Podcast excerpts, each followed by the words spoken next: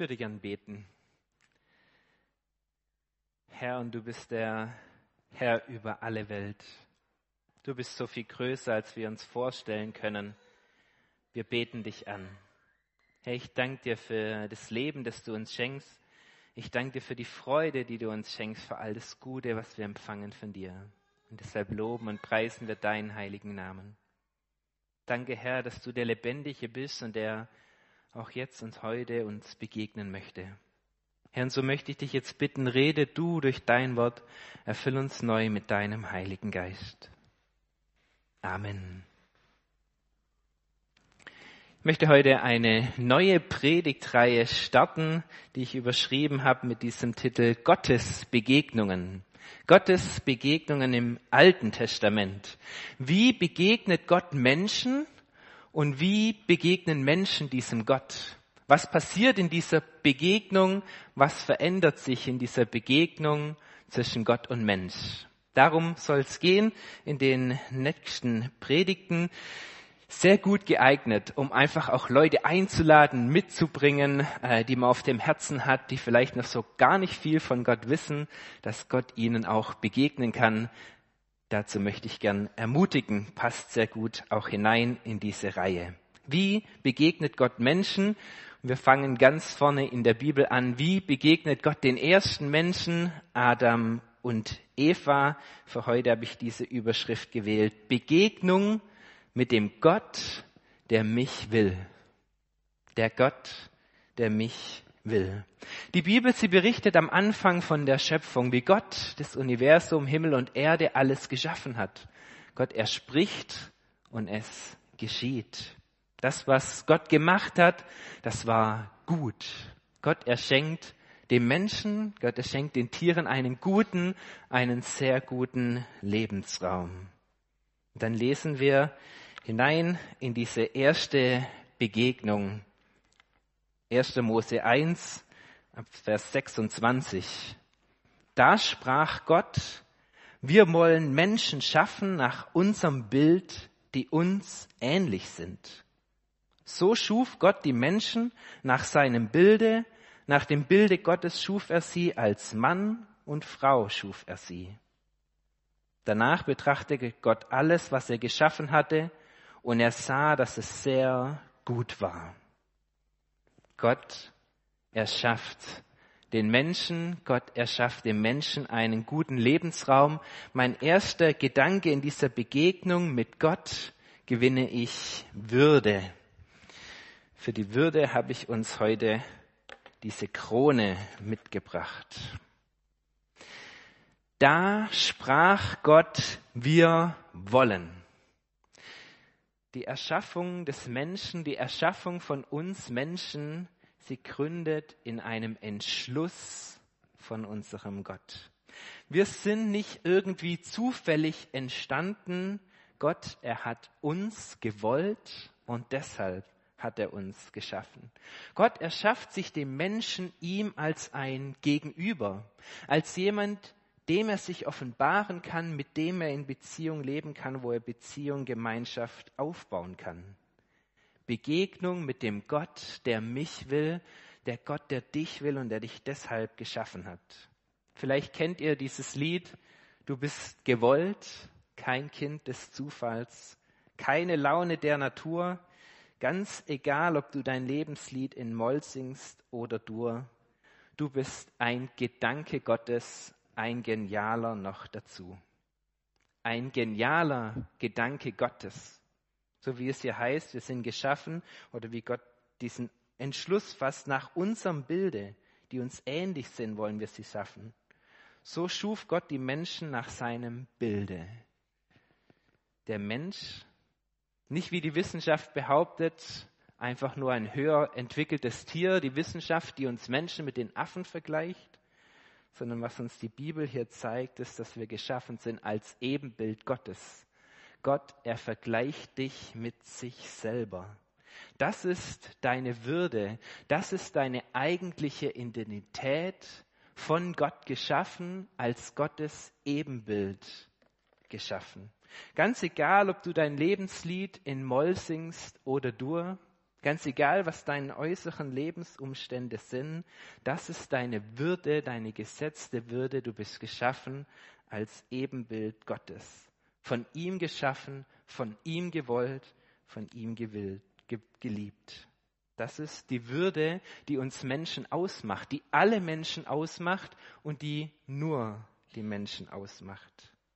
Diese würde, diese Krone für dein Leben, die ist dir von Gott gegeben, die ist von Gott verliehen. Es ist unabhängig von deinen Eigenschaften, unabhängig von den Leistungen, die du erbringen kannst, auch ganz egal, was andere über dich denken oder sagen, deine Würde gründet in deinem Menschsein, weil Gott dich geschaffen hat als sein Ebenbild. Ganz egal, welchen Stellenwert du in dieser Gesellschaft hast, diese Würde, sie gilt allen Menschen gleich. Diese Würde kann dir niemand nehmen, denn sie ist von Gott gesetzt und deshalb unverlierbar. Ganz egal, wie es uns geht, ganz egal, wie viel Kraft und Energie wir haben, ganz egal, wie wir beschaffen sind, egal wie sehr wir in unserer Lebensäußerung auch eingeschränkt sein mögen, diese Würde, sie gilt uns uneingeschränkt. Du bist von Gott geschaffen als sein Ebenbild. Deshalb gilt es für mich auch als logische Sache, dass allein Gott entscheidet über Leben, über Tod, über Lebenswert oder eben Unwert. Das ist Gottes Sache. Er hat das Leben geschenkt, er schenkt uns das Leben, er erhält uns am Leben und so setzt er unserem Leben auch ein Ende. Dass ich Gottes Ebenbild bin, dass das meine Würde ist, das gilt mir, aber das gilt genauso auch allen anderen Menschen. Und deshalb stellt sich die Frage, wie gehe ich mit ihnen um? Wie gehe ich mit anderen Menschen um, wenn sie genauso Ebenbild Gottes sind? Für mich bedeutet es ein klares Nein. Ein klares Nein zur Abtreibung und ein klares Nein auch zu aktiver Sterbehilfe.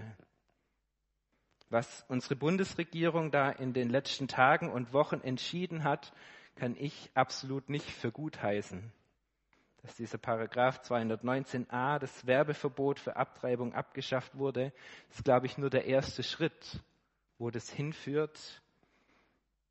Mich hat es schockiert, wie die Ampelkoalition diese Schritte als Triumph gefeiert hat. Was steckt da für ein Menschenbild dahinter? Außerdem all diese neuen Anträge zur Sterbehilfe, die eingebracht wurden, die diskutiert wurden. Für mich passt es nicht zu diesem Ebenbildsein Gottes, dass Gott der Herr ist über Leben und Tod, für die Würde, die jedem Menschen gilt, von Gott gesetzte Würde.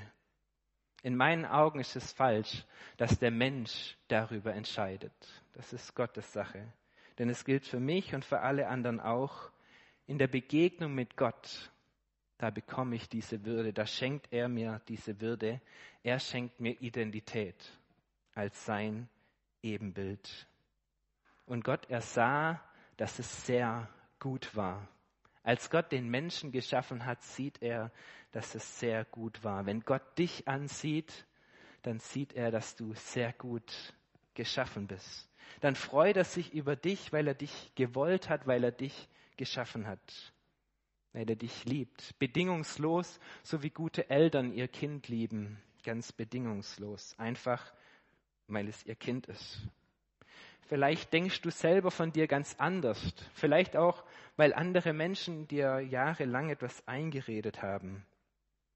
In der Begegnung mit Gott möchte er diese ganz neue Sicht auf dein Leben schenken, dir zeigen, wie er dich ansieht. Er sieht dich an und er freut sich über dich, weil er sein Ebenbild in dir sieht. Er schenkt dir Würde, er schenkt dir Identität. Wie wir darauf reagieren können, was die beste Reaktion darauf ist, das finden wir auch in der Bibel, im Gebet. Ich danke dir Gott, dass ich wunderbar gemacht bin. Vielleicht nimmst du dir diesen Satz mit und schreibst diese Wahrheit Gottes, die über dein Leben gilt, dir ganz neu fest. Ich danke dir, Gott, dass ich wunderbar gemacht bin. Nachdem Gott Adam und Eva geschaffen hat, schauen wir uns jetzt an, was das Erste ist, was er konkret zu ihnen sagt. Ich lese 1. Mose 1, Vers 28 und dann weiter in Kapitel 2, Vers 15. Und Gott segnete sie und gab ihnen den Auftrag, seid fruchtbar und vermehrt euch, bevölkert die Erde und nehmt sie in Besitz, herrscht über die Fische im Meer, die Vögel in der Luft und über alle Tiere auf der Erde. Gott der Herr brachte den Menschen in den Garten Eden. Er sollte ihn bebauen und bewahren. Er befahl dem Menschen jedoch, du darfst jede beliebige Frucht im Garten essen, abgesehen von den Früchten vom Baum der Erkenntnis des Guten und Bösen. Wenn du die Früchte von diesem Baum isst, musst du auf jeden Fall sterben. Was passiert als allererstes, nachdem Gott den Menschen geschaffen hat? Wenn wir die Anfänge von diesen Sätzen anschauen, als erstes, und Gott segnete sie. In Vers 15, Gott brachte den Menschen in den Garten Eden. Und in Vers 16, du darfst jede beliebige Frucht im Garten essen. Als erstes segnet Gott den Menschen in dieser Begegnung. Als erstes beschenkt er ihn. Wenn wir Gott begegnen, dann steht er nicht da und hat erstmal Anforderungen an uns, stellt Anforderungen, tu dies, tu dies und lass gefälligst das sein.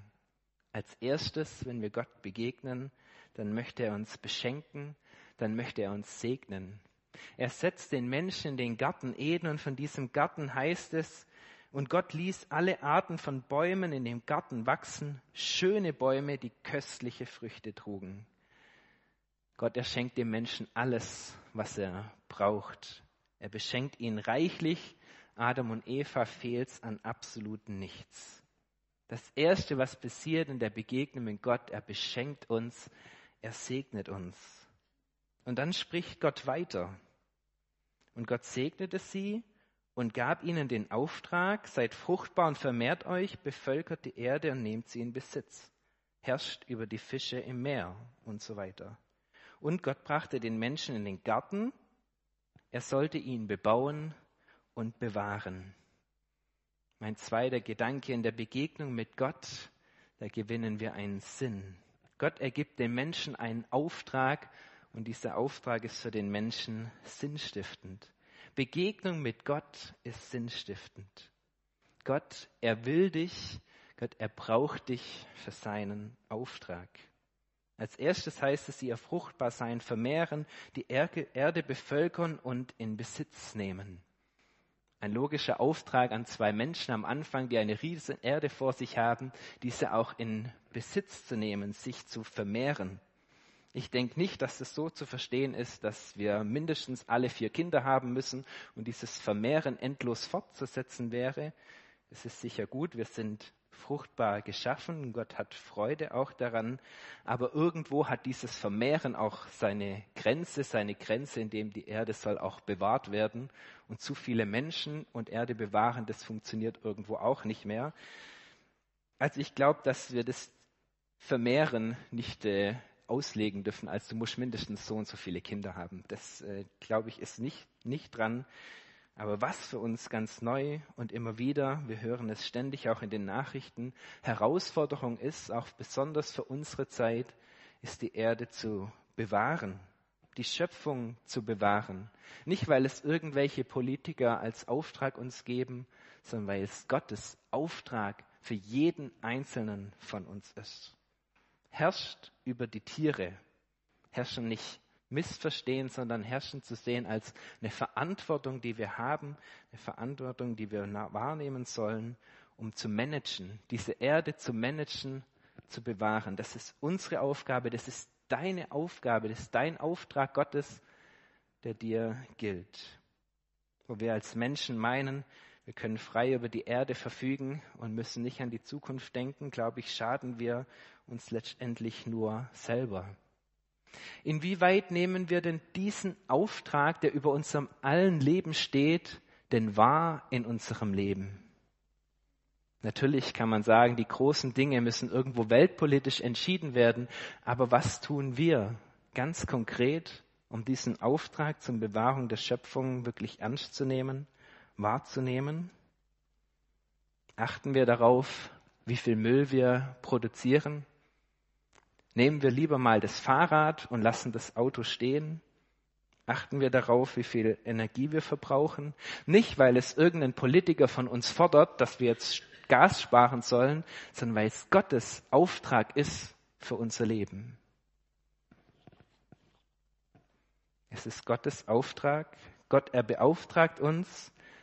Zuerst beschenkt er uns und dann beauftragt er uns. Er gibt uns einen Sinn. Gott hat den Menschen nicht in den Garten Eden in ein Schlaraffenland hineingesetzt, sondern er hat ihm einen Auftrag gegeben.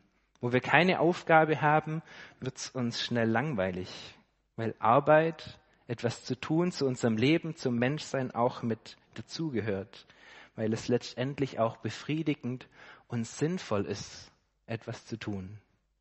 Gott hat dir den Auftrag gegeben, die Schöpfung zu bewahren. Packen wir ganz neu mit an. Gott, er segnet, er beschenkt den Menschen, er gibt ihm einen Auftrag, er gibt ihm Sinn und eine Ordnung.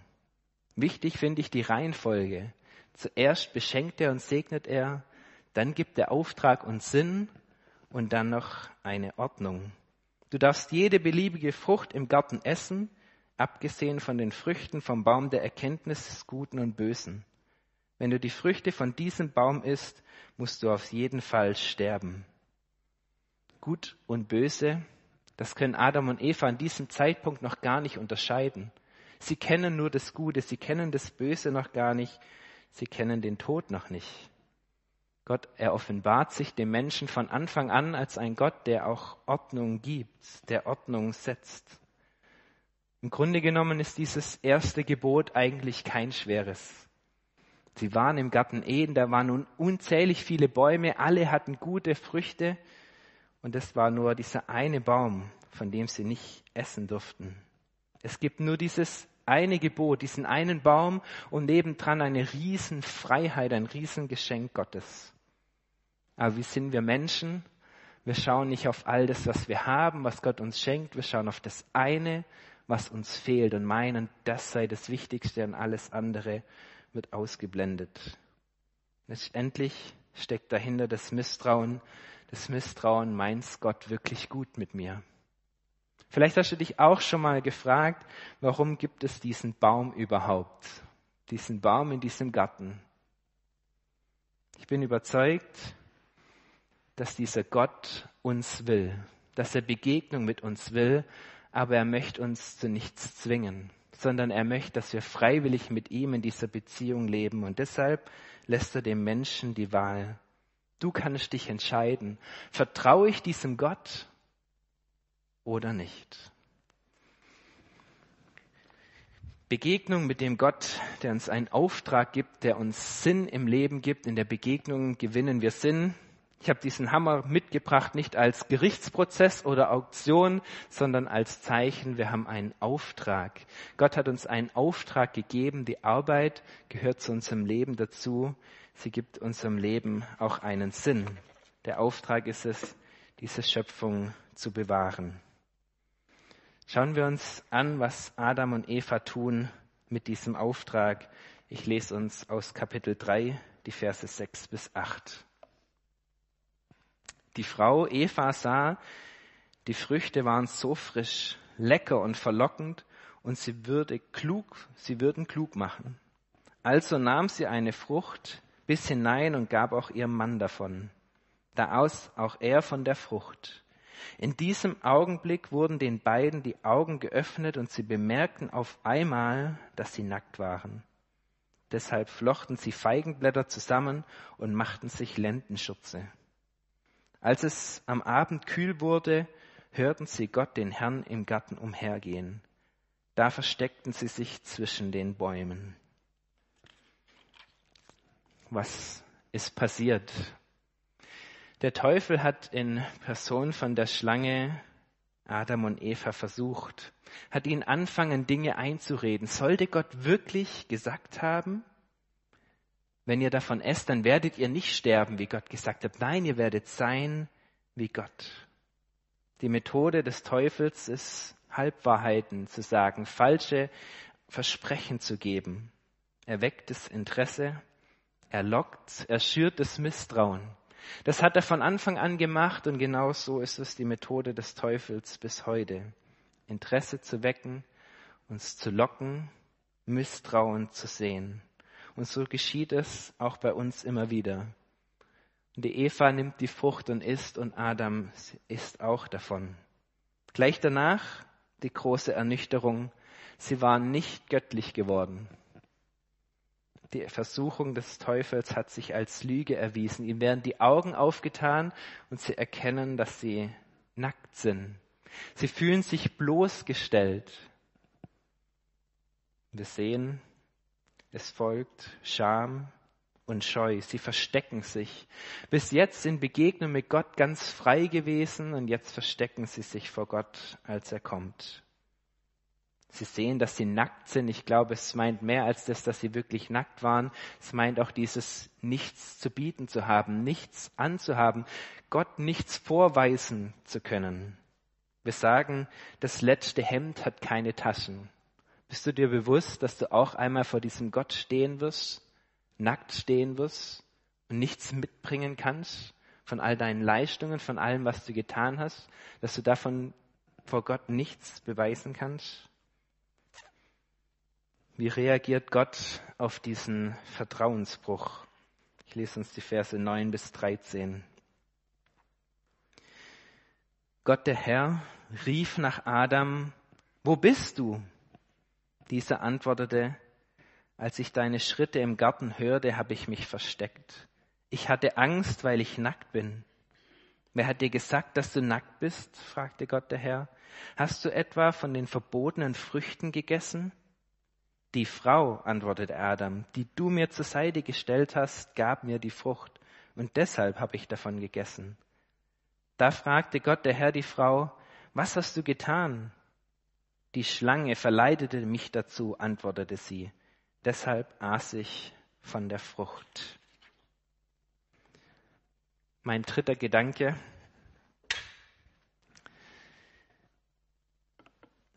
In der Begegnung mit Gott gewinne ich Gnade. Adam und Eva, sie haben sich geschämt und deshalb haben sie sich versteckt. Gott, er geht ihnen nach, er sucht sie und er ruft, wo bist du? Gott geht den Menschen nach, er sucht den Kontakt mit ihm, er wendet sich nicht ab von dem Menschen, den er geschaffen hat, sondern er sucht ihn. Er ist dem Menschen geduldig, er ist gnädig. In der Begegnung mit Gott gewinne ich Gnade. Ist doch interessant. Gott kommt nicht in den Garten und schimpft und sagt, was hast du getan? Nein, er fragt, wo bist du? Nicht, weil Gott nicht wüsste, wo Adam und Eva in diesem Moment sind, sondern weil er ihnen die Chance gibt, sich dieser Situation zu stellen. Gott, er kommt, Gott, er sucht nach dem, was verloren ist, auch heute. Kommt Gott und sucht. Gott, er ist der, der den Menschen will, der auch dich will und sucht. Wo bist du? Diese Frage gilt auch uns heute. Wo bist du? In welchem Verhältnis stehst du zu mir? Und Gott ergibt uns die Möglichkeit, immer wieder neu aus unserem Versteck herauszukommen und vor ihm zu stehen und ehrlich zu sein, unsere Schuld einzugestehen und neu mit ihm anzufangen. Das schlechte Gewissen hat Adam und Eva in ihr Versteck getrieben. Aber Gott, er geht ihnen nach, er sucht sie und er lädt sie ein, ehrlich zu sein. Ich beobachte das bei meinen Kindern. Als sie oder wenn sie noch ganz klein sind und irgendwas geht schief oder irgendwas geht kaputt, dann kommen sie einfach zu Papa und sagen, Papa, bitte reparieren ohne Scham, ohne Scheu. Und wenn sie Eltern werden, irgendwann kommt dieser Punkt, wo sie sich schämen oder schlecht fühlen, wenn irgendwas schiefgegangen ist und sie versuchen es eher zu verheimlichen und kommen nicht mehr zu Mama oder zu Papa. Das schlechte Gewissen hat Adam und Eva von Gott weggeführt. Sie haben sich versteckt. Und so beobachte ich es auch bei Menschen, wenn sie älter werden. Zu meinen Kindern sage ich immer, es ist mir einfach das Liebste, wenn ihr kommt, egal was schiefgelaufen ist, egal was passiert ist, seid einfach ehrlich zu mir, dann finden wir gemeinsam eine Lösung. Und so wünscht sich auch Gott nichts mehr, als dass wir in diese Begegnung mit ihm hinein, neu hineinkommen, ehrlich sind vor ihm, weil er hat eine Lösung. Er ist gnädig mit uns. Gott, er möchte uns die Chance geben, die Chance neu anzufangen. Aber was machen Adam und Eva? Anstatt zu ihrer Tat zu stehen, reden sie sich heraus, schieben die Schuld auf den anderen. Adam schiebt die Schuld auf Eva, Eva schiebt die Schuld auf die Schlange. Beide suchen nur Ausreden und Entschuldigungen, anstatt ehrlich zu dem zu stehen, was schiefgelaufen ist. Und trotzdem, trotzdem straft Gott nicht sofort mit dem Tod. Deshalb sage ich Gott, er ist geduldig, er ist gnädig, weil er diese Strafe, die der Mensch, die Adam und Eva verdient hatten, nicht sofort über sie bringt. Gott ist geduldig, er gibt ihnen die Chance, umzukehren, neu anzufangen, das Verhältnis zu Gott zu regeln. Das ist Gnade, das ist die Gnadenfrist, die auch uns gilt. Und so ist es für uns die Frage, verstecken wir uns vor diesem Gott, wo etwas schiefgelaufen ist? Oder treten wir heraus in sein Angesicht, begegnen ihn, sind wir ehrlich vor ihm? Gott, er sucht dich. Gott, er ruft dich. Gott, er will dir begegnen. Wie reagieren wir auf sein Fragen, auf sein Suchen? Ich möchte uns nicht verschweigen, wie diese erste Begegnung zwischen Gott und Mensch ausgeht. Ich lese uns noch die Verse 21 bis 23. Und Gott der Herr machte Adam und seiner Frau Kleidung aus Tierfellen und zog sie ihnen an. Dann sprach Gott der Herr, der Mensch ist geworden wie einer von uns. Er kennt sowohl das Gute als auch das Böse.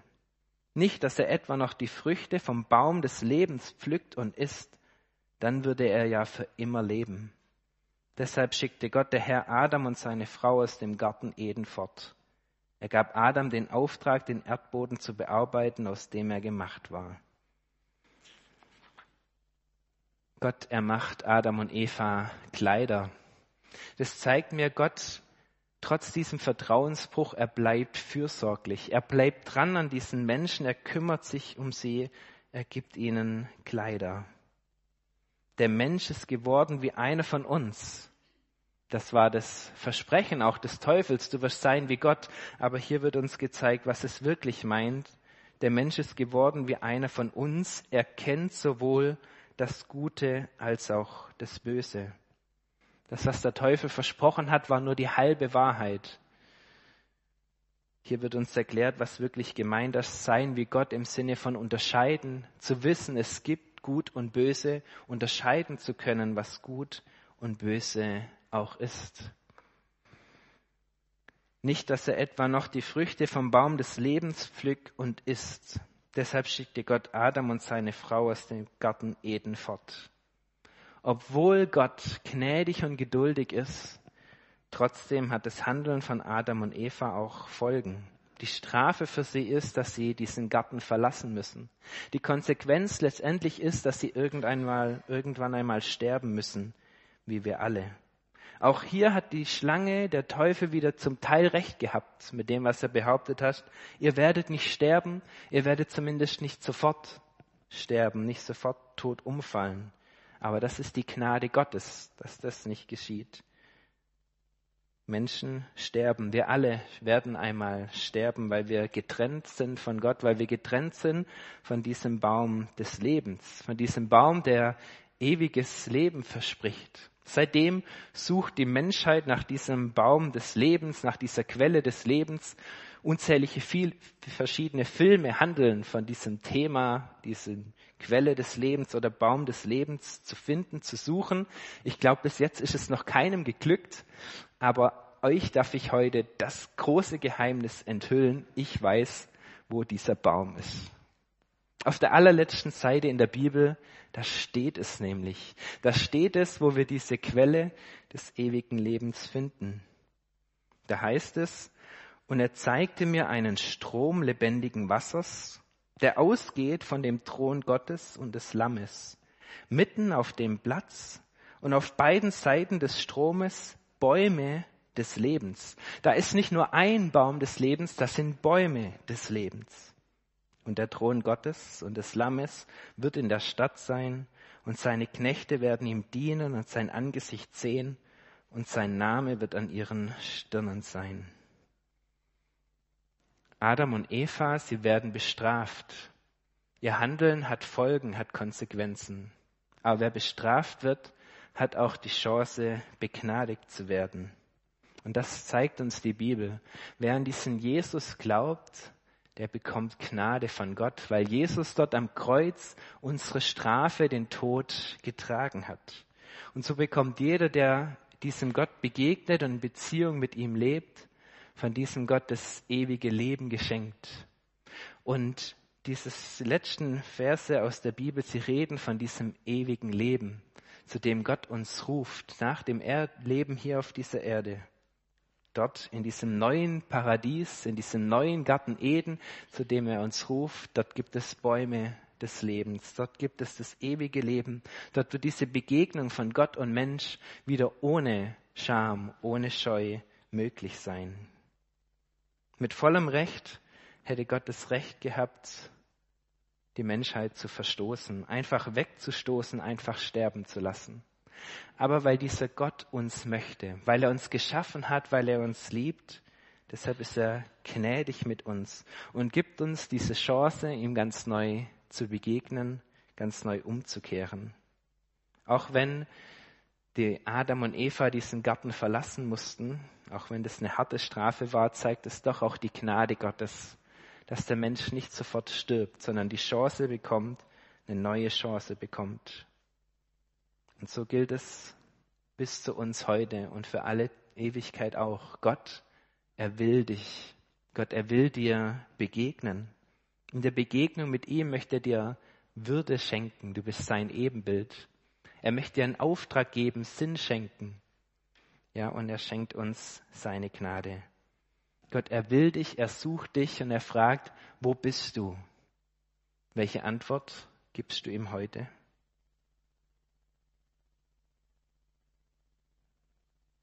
Amen.